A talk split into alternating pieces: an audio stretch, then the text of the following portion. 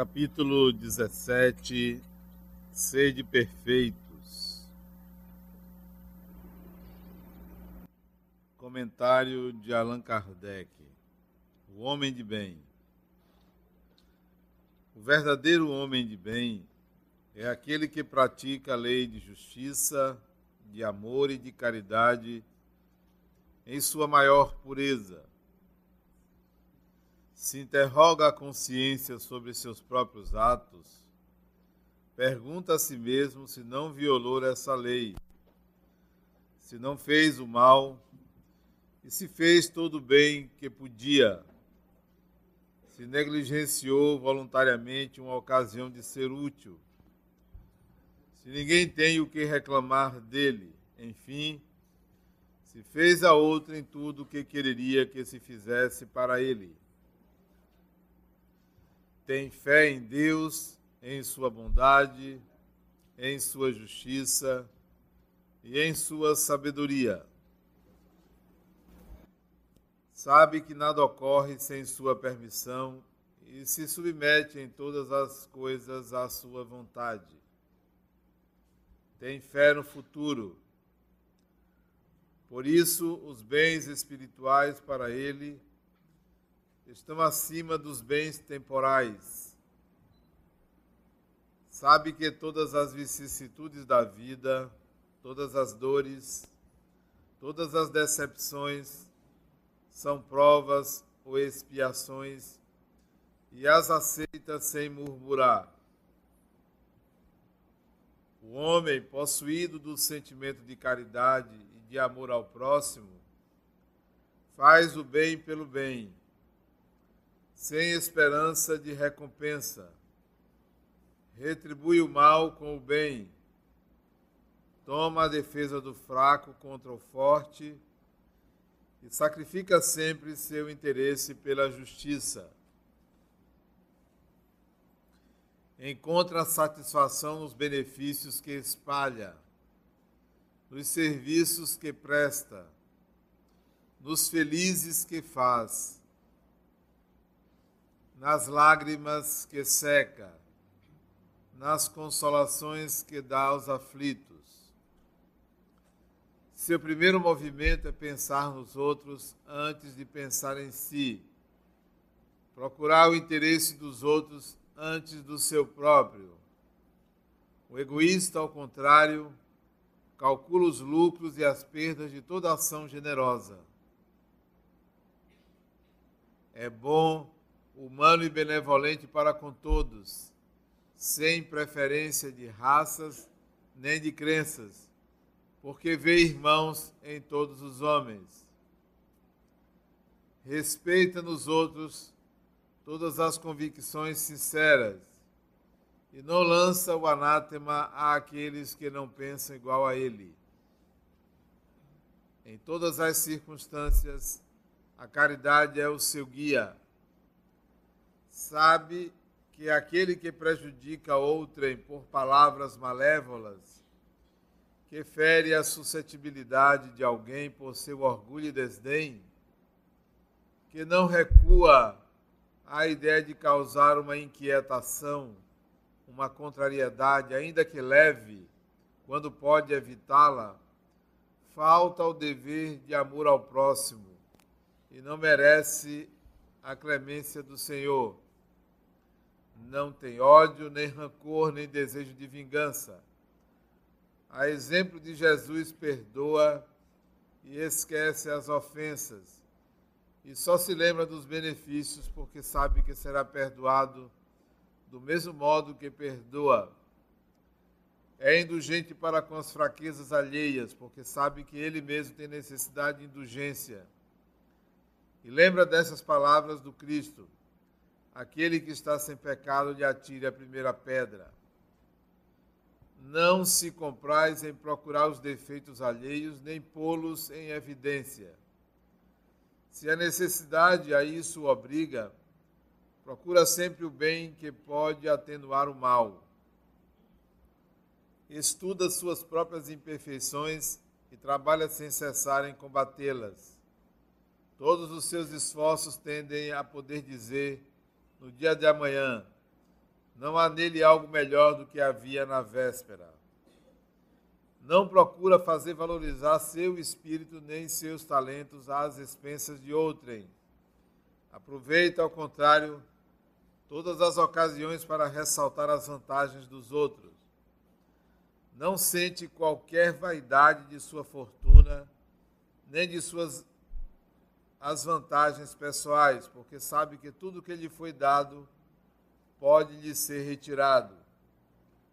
Usa, mas não abusa dos bens que lhe são concedidos, porque sabe que é um depósito do qual deverá prestar contas, e que o seu emprego, o mais prejudicial para si mesmo, é o de fazer-o servir à satisfação de suas paixões.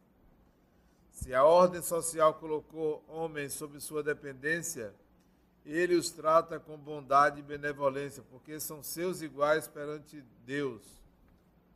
Usa de sua autoridade para erguer-lhes o moral e não para os esmagar com seu orgulho. Evita tudo que poderia tornar sua posição subalterna mais penosa. Subordinado, por sua vez, compreende os deveres da sua posição e tem o escrúpulo em cumpri-los conscienciosamente. O homem de bem, enfim, respeitem seus semelhantes todos os direitos dados pelas leis da natureza, como gostaria que os seus fossem respeitados. Essa não é a numeração de todas as qualidades que distinguem o homem de bem, mas todo aquele que se esforça em possuí-las está no caminho que conduz a todas as outras. Está aí a fala de Allan Kardec sobre o homem de bem no capítulo Sede Perfeitos. É claro para mim que se nós tomássemos essas recomendações na nossa convivência social, poderíamos mudar muita coisa em nossa vida eliminar uma série de conflitos. Poderíamos sim. Algumas adaptações, claro, isso foi escrito em 1864. Então isso tem 151 anos. Algumas adaptações, pequenas adaptações, não seria mais o homem de bem, seria a pessoa de bem, ou o ser humano de bem. E outras menores, mas são uma espécie de roteiro para a nossa conduta. Dificilmente pelo menos na minha posição, seria possível seguir todas. É preciso ter uma elevação muito grande para você alcançar cada uma dessas frases que Allan Kardec colocou. Mas é como ele disse que poderíamos nos esforçar em possuí-las, em de alguma forma realizá-las. Uma ou outra com dificuldade, lidando com o mundo emocional, lidando com algo interior que dificulta, porque o grande inimigo que nós temos mora dentro de nós mesmos. O grande inimigo que a gente deve aprender a amar é um lado nosso ainda não querido, ainda não conhecido. Mas podemos, de alguma maneira, fazer a nossa parte, né? Eu me lembro de um jovem que foi fazer a instalação de som de um comício. Era um campo aberto muito grande. E ele tinha que instalar enormes caixas de som para o comício. E ele começou o seu trabalho logo cedo. E lá pela tardinha daquele dia, o comício seria à noite, ele foi fazer o teste de som. Pegou o microfone para ver se funcionava a caixa de som. E o comum seria dizer um, dois, três, o alô. Como ele era evangélico, ao invés de falar um, dois, três, som, ele falou: Jesus te ama. Jesus te ama. Falou três vezes: Jesus te ama. E viu que o som precisava de pequenos ajustes. E continuou ajustando e falando aquilo que ele aprendia na igreja dele. Confie no Senhor. Confie em Jesus. E regulou o som. Regulou. Conseguiu. Momentos depois dele fazer isso, apareceu um homem e veio agradecer a ele as palavras. Procurou saber quem era que estava falando. Descobriu que era ele, veio agradecer.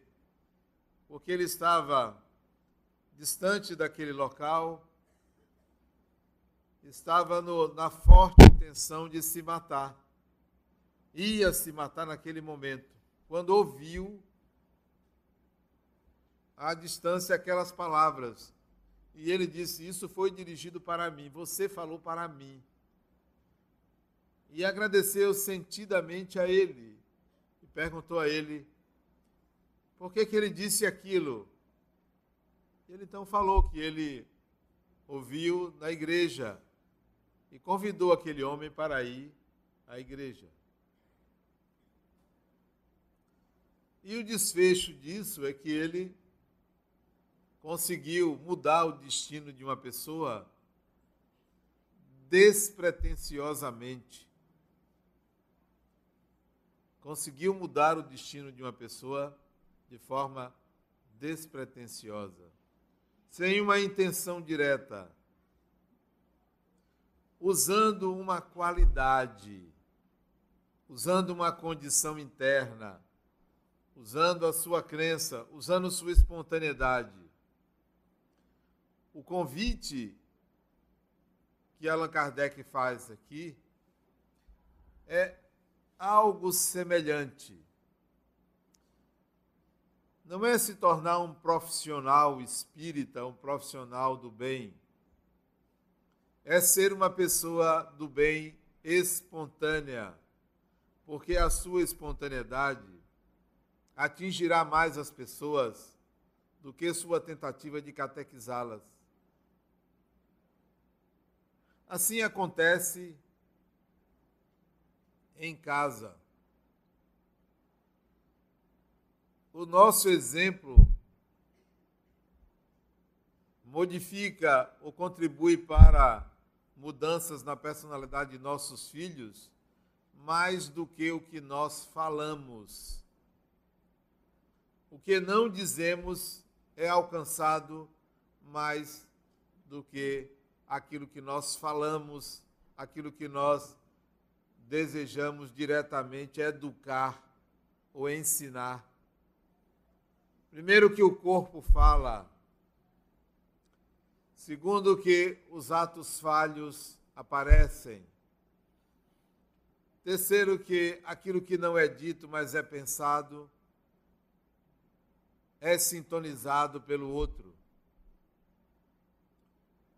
E mais ainda, o nosso mundo emocional, ele vibra, faz com que a nossa alma vibre. A vibração de um espírito não é pelo que ele pensa, pelo que ele sente. A sua vibração não são suas ideias, são suas emoções. E não são aquelas emoções que estão à flor da pele. São aquelas emoções que estão caladas, que estão guardadas. Porque, mesmo guardadas, mesmo esquecidas, elas reverberam internamente e exalam em nossa aura por força da energia característica de cada espírito. Mesmo que você não queira, mesmo que você diga, eu não vou pensar nisto, mas a sua emoção fala mais alto. É uma espécie de perfume que você vai exalando por onde passa. Daí, os espíritos não se aproximam de você pelas suas ideias, mas sim pelos seus sentimentos, pela sua capacidade de amar, pela sua capacidade de transformar ideias em emoções, em sentimentos. Razão pela qual faça uma viagem para o seu mundo interior. Faça uma viagem indo buscar suas emoções, as primeiras emoções desde a infância, as que foram guardadas, esquecidas, mas que preenchem a intimidade do seu ser. E reelabores, ressignifique, dê um novo sentido, porque se forem emoções de raiva, sentimentos de ódio, eles vão prejudicar você. Eles estarão compondo a sua carteira de identidade. A sua carteira de identidade não é a que você carrega na bolsa, no bolso. Essa é a identidade civil. Essa é a identidade humana. A sua carteira de identidade se encontra no seu chakra cardíaco. Por isso que quando você diz e toca no seu corpo, eu, você não faz assim. Eu nem bota a mão na bolsa ao dizer eu. Você faz eu. Porque aqui está a sua carteira de identidade. No seu mundo emocional, é o que você sente.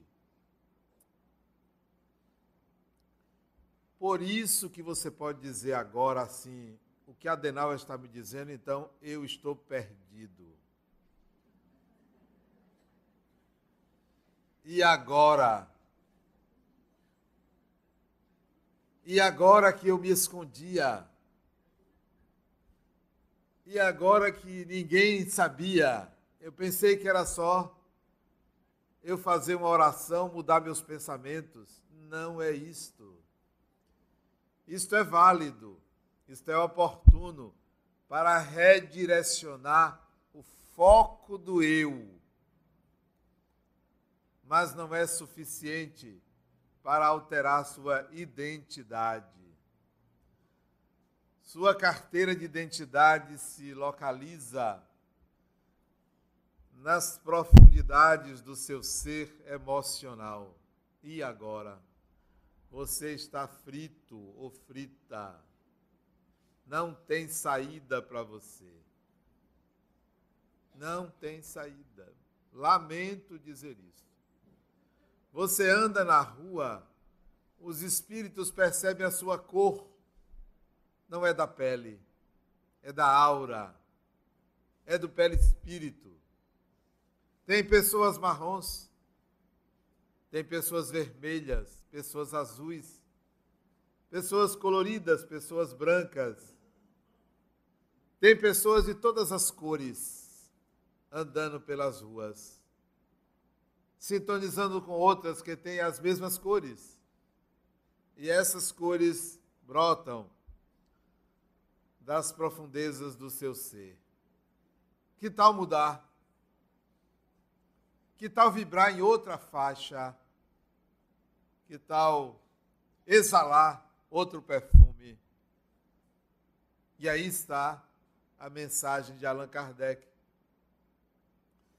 Caracteres do homem de bem, ou o homem de bem, a pessoa de bem. É preciso que você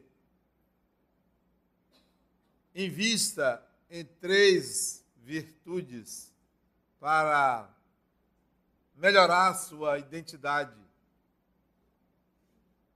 para tirar uma nova carteira de identidade. Esses dias eu tirei uma nova carteira de identidade porque aqui estava o meu retrato não condizia com a atual beleza, então tive que tirar uma outra carteira de identidade. Tirei aqui na fundação, porque aqui você pode tirar a carteira de identidade, é gratuito. Tirei aqui. Você pode, então, tirar uma nova carteira de identidade. Três grandes virtudes que precisam ser cultivadas. Aquilo que a música dizia, é preciso morrer para germinar. Lembra da música? é preciso morrer para germinar. Música que Gilberto Gil fez para, se eu não me engano, sua primeira mulher. Morrer para germinar. É preciso que esta identidade que você usa, o personagem dela tem que morrer. E tem que nascer um outro personagem. O outro personagem tem que ter três grandes virtudes. A primeira, fundamental, pouco conhecida, pouco aplicada.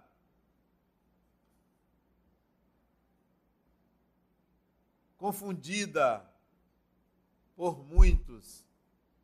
Essa primeira virtude, que é muito difundida no budismo, chamada compaixão.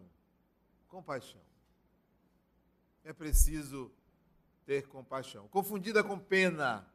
Não é pena, é com paixão.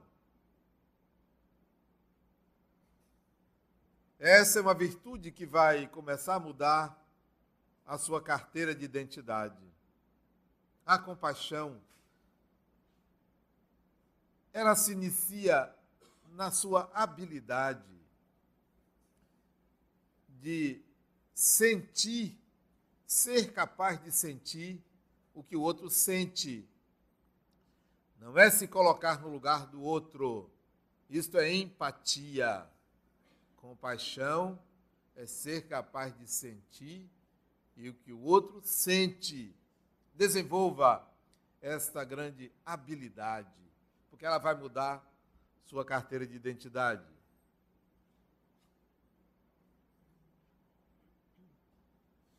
sentir a raiva do outro, sentir a inveja do outro, sentir o ciúme do outro, sentir a paixão do outro, sentir o amor do outro, sentir a dor do outro, compaixão. Sou capaz de sentir o que o outro sente. Legitimar o sentimento do outro, compaixão é legítimo. O que fazer com o sentimento do outro? O que fazer com a raiva do outro?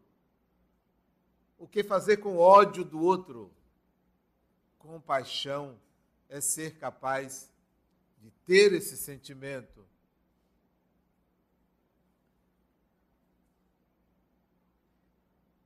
de olhar para uma pessoa, conversar com uma pessoa, não determinar que ela não deve sentir aquilo, mas sim iniciar com a condição de igualdade. Eu preciso sentir o que essa pessoa sente, porque é só assim eu posso ajudá-la. Porque se eu não sentir o que ela sente, eu vou doutriná-la, eu vou apresentar um bocado de verdades que não vão tocar a alma da pessoa. esses dias eu quase choro aqui na fila. Quinta-feira. Porque existem dores e dores. Dizem que as dores são iguais, relativamente iguais, cada um sabe o que se passa em sua alma. Então, eu atendi um casal que ela, no penúltimo mês de gestação, perdeu a criança. É uma dor muito profunda. É a dor da vida. Não há doutrina que diga que a vida continua, que seja suficiente para reduzir essa dor. A espera de uma criança que não vingou. É preciso ter compaixão pelas pessoas para que você possa oferecer a elas um pouco da sua alma. Então tente sentir o que o outro sente, legitimar. E aí depois vem uma outra virtude que você vai associar com paixão, que vai mudar a sua carteira de identidade.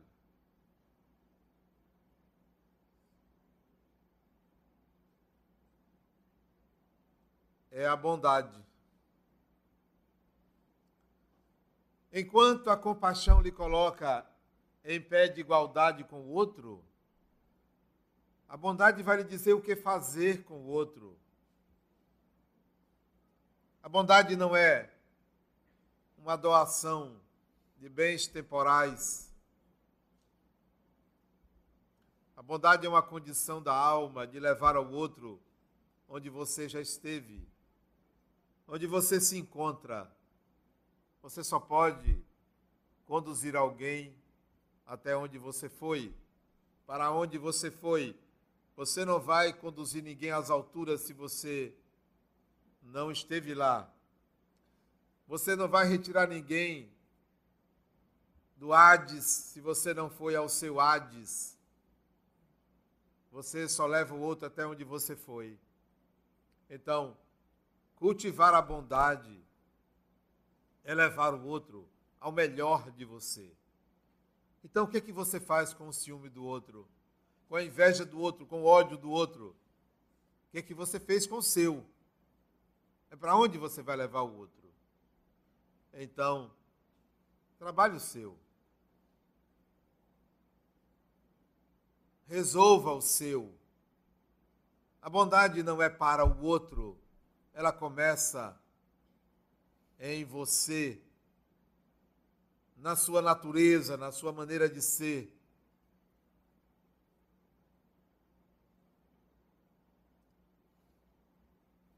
compaixão, bondade.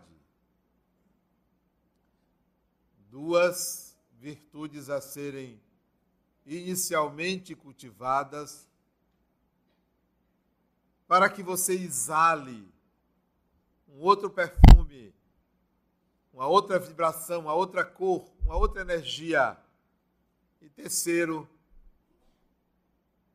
mais difícil, mas que se inicia dentro de casa, dentro de casa, na sua casa. E se você mora sozinha ou sozinho, o conceito de casa se estende a condomínio. E se você não mora em condomínio, se estende ao bairro. Você não tem saída. Você está frito ou frita. O terceiro começa em casa. Você tem ou teve pai, você tem ou teve mãe, você tem ou teve irmão, você tem ou teve filho, você tem ou teve tio, tia, avô, avó. Escolha. E se não tem nenhum desse, empregado, empregada, diarista, vizinho, vizinha, você tem.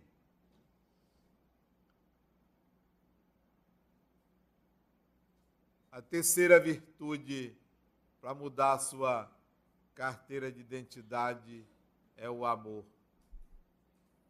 E o amor mais fácil, mais simples, mais simples, que não tem complexidade nenhuma, porque amar um estranho é máxima complexidade. Então comece amando um familiar. Escolha um. Basta um.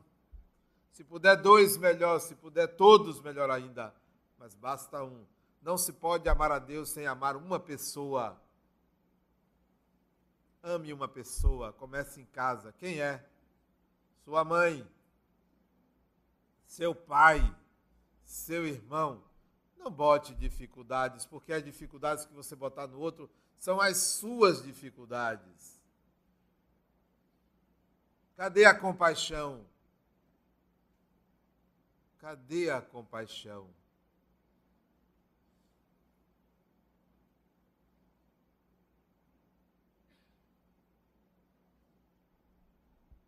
Um dia eu procurei uma pessoa Diz, fulano, eu estou te procurando aqui. Tá, eu estava zangado com ele, estou te procurando aqui porque você está me prejudicando. Você percebe que você está me prejudicando. Eu, Adenal, tá só falando mal de mim. E quem me disse foi fulano. Isso tem muitos anos. Estou falando mal de mim. E publicamente, você não percebe que isso é ruim para você? Que isso lhe faz mal? Eu estou incomodado porque a sua imagem está sendo prejudicada. Sabe por quê, fulano? Porque eu tenho uma boa imagem, as pessoas vêm me dizer falando mal de você. Está ruim para você. Você está perdendo credibilidade. Até que ele disse, é, rapaz, foi mal. Ele disse, é, está mal para você. Resolva isso. Você não precisa disto. Você não precisa disso. Você é muito melhor do que isso. Amar uma pessoa é simples quando ela reencarnou com laços familiares. Não leve em consideração se é seu inimigo do passado, mas não é do presente. Não leve em consideração as dificuldades que esta pessoa coloca para o seu sentimento. Isto é um problema dela. É um problema dela. É um problema seu não gostar de mim. Não é meu problema. Desenvolva a capacidade de amar. Amar é um sentimento. Amar é um sentimento, não é uma ideia. O amor se materializa, precisa ser materializado.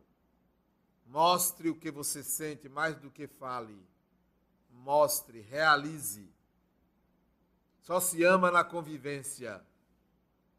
Não se ama sem conviver.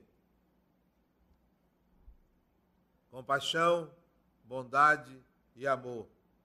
Requisitos para mudar sua identidade. Razão pela qual, quando você sai na rua, os espíritos vão olhar e dizer: esse aqui tem compaixão, aquele ali não tem. Vão classificar você pelos seus sentimentos. Interessante que esta madrugada, agora eu me lembrei, eu fui me deitar por volta de dez e meia da noite, estava com sono. por volta de 2h46 da manhã, eu acordei. Mas eu acordei, eu não estava no corpo, mas eu acordei. E eu vim aqui a uma instalação da fundação, me vi nesse, nesse local. Eu acordei aqui, sabendo que meu corpo dormia adiante. Acordei, abri uma porta e vi um ambiente muito claro, uma claridade que não era da luz comum, era uma claridade espiritual. O ambiente estava tão claro que me incomodou. Como quem estava ainda dormindo e a claridade incomodava. E fiquei feliz em ver que naquele local aqui que eu vim existia tamanha claridade, que era uma reunião de espíritos que dirigem aquela atividade. Mas algo me incomodou no corpo e eu voltei para o corpo, querendo voltar para aqui, mas não consegui. A pergunta é: por onde você anda quando você está fora do corpo? O que você faz quando você se desdobra? O que você faz quando a alma não está repousando? Se desloca para onde quer. Para onde você vai? Para onde estão os seus amores? Ela vai para onde estão os seus sentimentos, para onde está seu coração.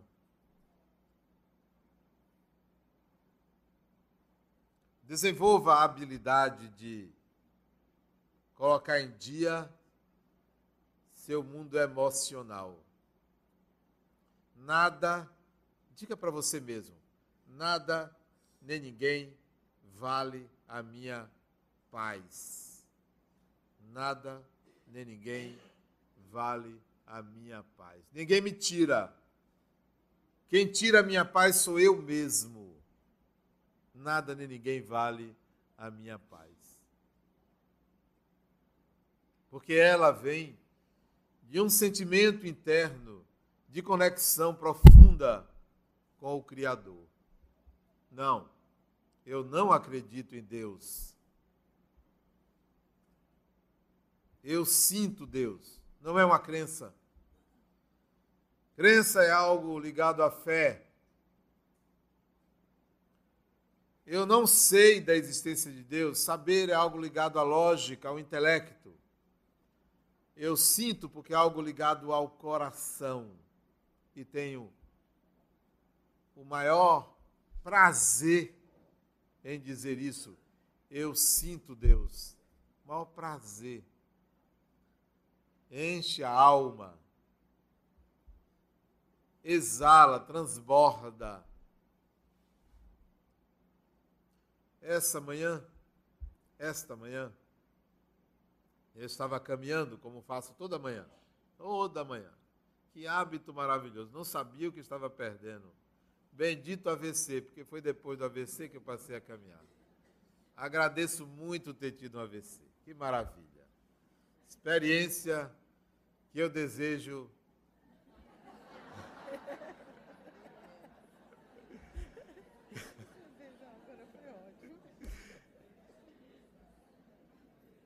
Eu não vou continuar em respeito a vocês. Mas que eu desejo sempre lembrar. Muito boa, porque depois eu passei a caminhar. E hoje eu, eu caminhei e eu passei a caminhar ouvindo música. Porque eu tenho uma grande deficiência nessa encarnação de não saber música. Não tenho habilidade eu fico embevecido quando eu ouço uma pessoa tocar e cantar. Quando eu ouço Rose tocar e cantar aqui aos sábados, eu fico embevecido. Quando ouço Cláudio tocar nas quintas-feiras, eu fico assim com a inveja muito boa, muito produtiva. E eu quero nessa encarnação investir começar a ouvir, para ver se na próxima eu aprendo a tocar. Confesso que eu não tenho essa inteligência, porque já tentei aprender e não consegui. Muita gente já quis me ensinar, mas eu sou casca grossa, não consigo. Então, eu ando hoje ouvindo música. Música, vários tipos de música. Para mim só tem dois tipos de música. Veja como a minha rudeza é grande. Os dois tipos de música, a boa e a ruim, eu ouço a boa. Eu estava ouvindo uma música que me fez chorar. Olha, caminhando, ouvindo música e chorando. Deve ter, mas eu escondi o boné assim para ninguém ver, para meus vizinhos não ver. E eu estava ouvindo uma música, ela é longa, a música. É uma música sertaneja e que fala de um homem que não conheceu o filho e que veio a conhecer o filho numa disputa entre ele e o filho. E o filho vence ele. E a mulher que ele amava apresenta ele ao filho. Se eu não me engano, chama Saga de um Vaqueiro, uma coisa assim. Alguma coisa assim, né? E eu fiquei ouvindo aquela música e aquela, ela me transportou para a minha relação com meu pai. Eu tinha uma relação excelente com meu pai, né? Um espírito a quem eu agradeço sempre, e ele a mim. Era uma relação muito boa, né? Era uma relação invertida. Eu era o pai dele, ele era meu filho, né? Algo que se repetiu de uma encarnação anterior que eu fui pai dele e, e se repetiu nessa encarnação, né? Ele me tomava como pai. Para vocês terem uma ideia, me tomava a benção todo dia. Meu pai me tomava a benção todo dia. E eu, às vezes, até cobrava se ele não tomava, né? Era uma relação maravilhosa.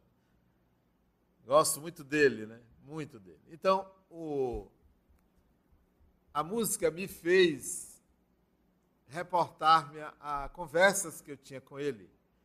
E aí eu resolvi, durante a caminhada, dia de sábado eu caminho 8 quilômetros, deu tempo de eu conversar com ele. E eu comecei uma conversa com meu pai, agradecendo a ele, não pelo que ele fez por mim, mas por ter me dado a oportunidade de reencarnar. Só por isto é suficiente para alguém agradecer a seu pai. Por pior que ele seja, tem que ser grato pela oportunidade de renascer. Então eu agradeci a ele por isso. Muito obrigado. Vinha a imagem dele à minha mente como se ele caminhasse comigo ali no meu condomínio, agradecendo a oportunidade de renascer e disse assim: "Meu pai, deve ter sido muito prazeroso para você receber-me como filho. E disse a ele, porque eu não fui um filho que lhe deu trabalho. Sempre correspondi às suas expectativas. Uma ou outra eu não atendi também porque você queria coisas que não eram interessantes para mim. E fui fazendo um balanço. Lembra daquela vez que você chorou por minha causa, mas você não deveria ter exigido aquilo de mim? Lembra quando você me ensinava, me ensinou a ler eu tinha três anos quando meu pai me ensinou a ler, três anos de idade. Ele me ensinou a ler. As primeiras letras e a somar. Com três anos de idade, ele me ensinou a somar. Interessante. Então, comecei a lembrar de tudo que, momentos que nós vivemos. Lembra quando você fez que me batia e não me batia só para satisfazer a minha mãe? Para não ficar zangada com você porque você não me bateu, você fez que me batia. Lembra? Obrigado por você não ter me batido. E fui enumerando. Lembra quando você acordava de manhã cedo, 4h45 da manhã? Meu pai acordava 4h45 da manhã para me acordar, porque eu tinha que estudar.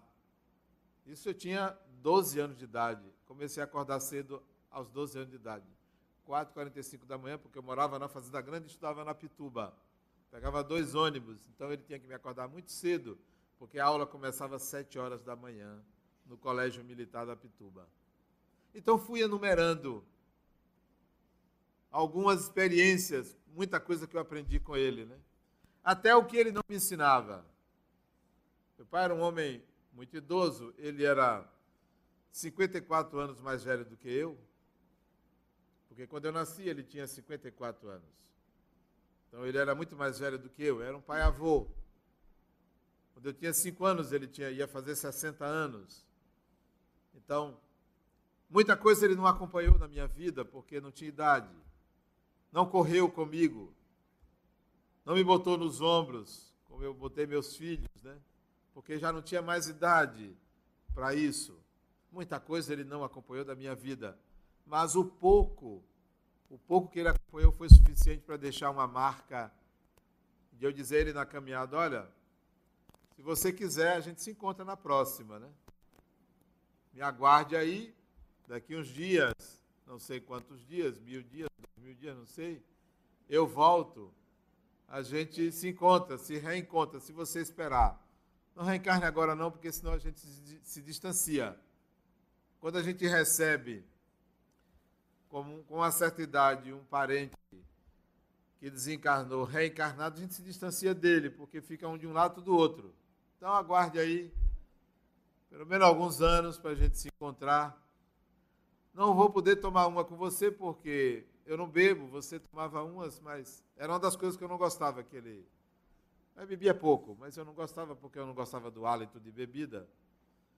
Porque eu era, eu dizia meu pai, modere aí, já tomou uma cerveja, não toma outra não. Ele olhava assim para mim, como quem dissesse, me respeite, eu sou seu pai mas eu falava isso como se dissesse: me respeite, você já foi meu filho. Então ele moderava quando eu falava com ele, né? Então aguarde aí, porque eu vou voltar, a gente pode se reencontrar e renascer juntos. Quem sabe agora irmãos, né? Nem pai nem filho, né? Ou se você for reencarnar mulher, ou eu mulher, marido e mulher, não sei. Ou então, se for gay, a gente pode nascer juntos. Isso não isso é detalhe, isso é detalhe, né? isso não é problema, né? Isso é mera condição humana. A gente fica muito preocupado com a identidade de gênero das pessoas, identidade sexual, isso é, isso é bobagem. Isso é coisa é, ligada às convenções humanas, porque espiritualmente isso não tem qualquer valor, né? Então, aguarde aí para a gente se acertar e ver como a gente se resolve. Mas era como se eu, se eu ouvisse ele dizer: oh, mas tem sua mãe, você tem um compromisso com ela, né? Ela está apostando que vocês vão nascer juntos. É mesmo.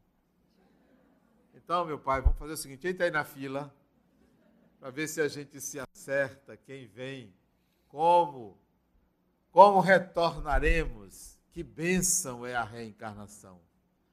Que maravilha é voltar ao corpo para aprender, para crescer, para se desenvolver para reencontrar velhos amores, né? para reencontrar desafetos e mudar a carteira de identidade. Não, você não vai ser mais meu inimigo. Não, eu não quero isto. Eu vou mudar isso. A reencarnação é uma oportunidade de refazer laços de afeto, de mudar essas relações que atrapalham e vibrar numa outra faixa o convite que faço a vocês é não só tentar seguir esse roteiro que Allan Kardec deu, como cultivar a compaixão, a bondade e o amor, para mudar a identidade e exalar um novo perfume, um perfume espiritual. Muita paz.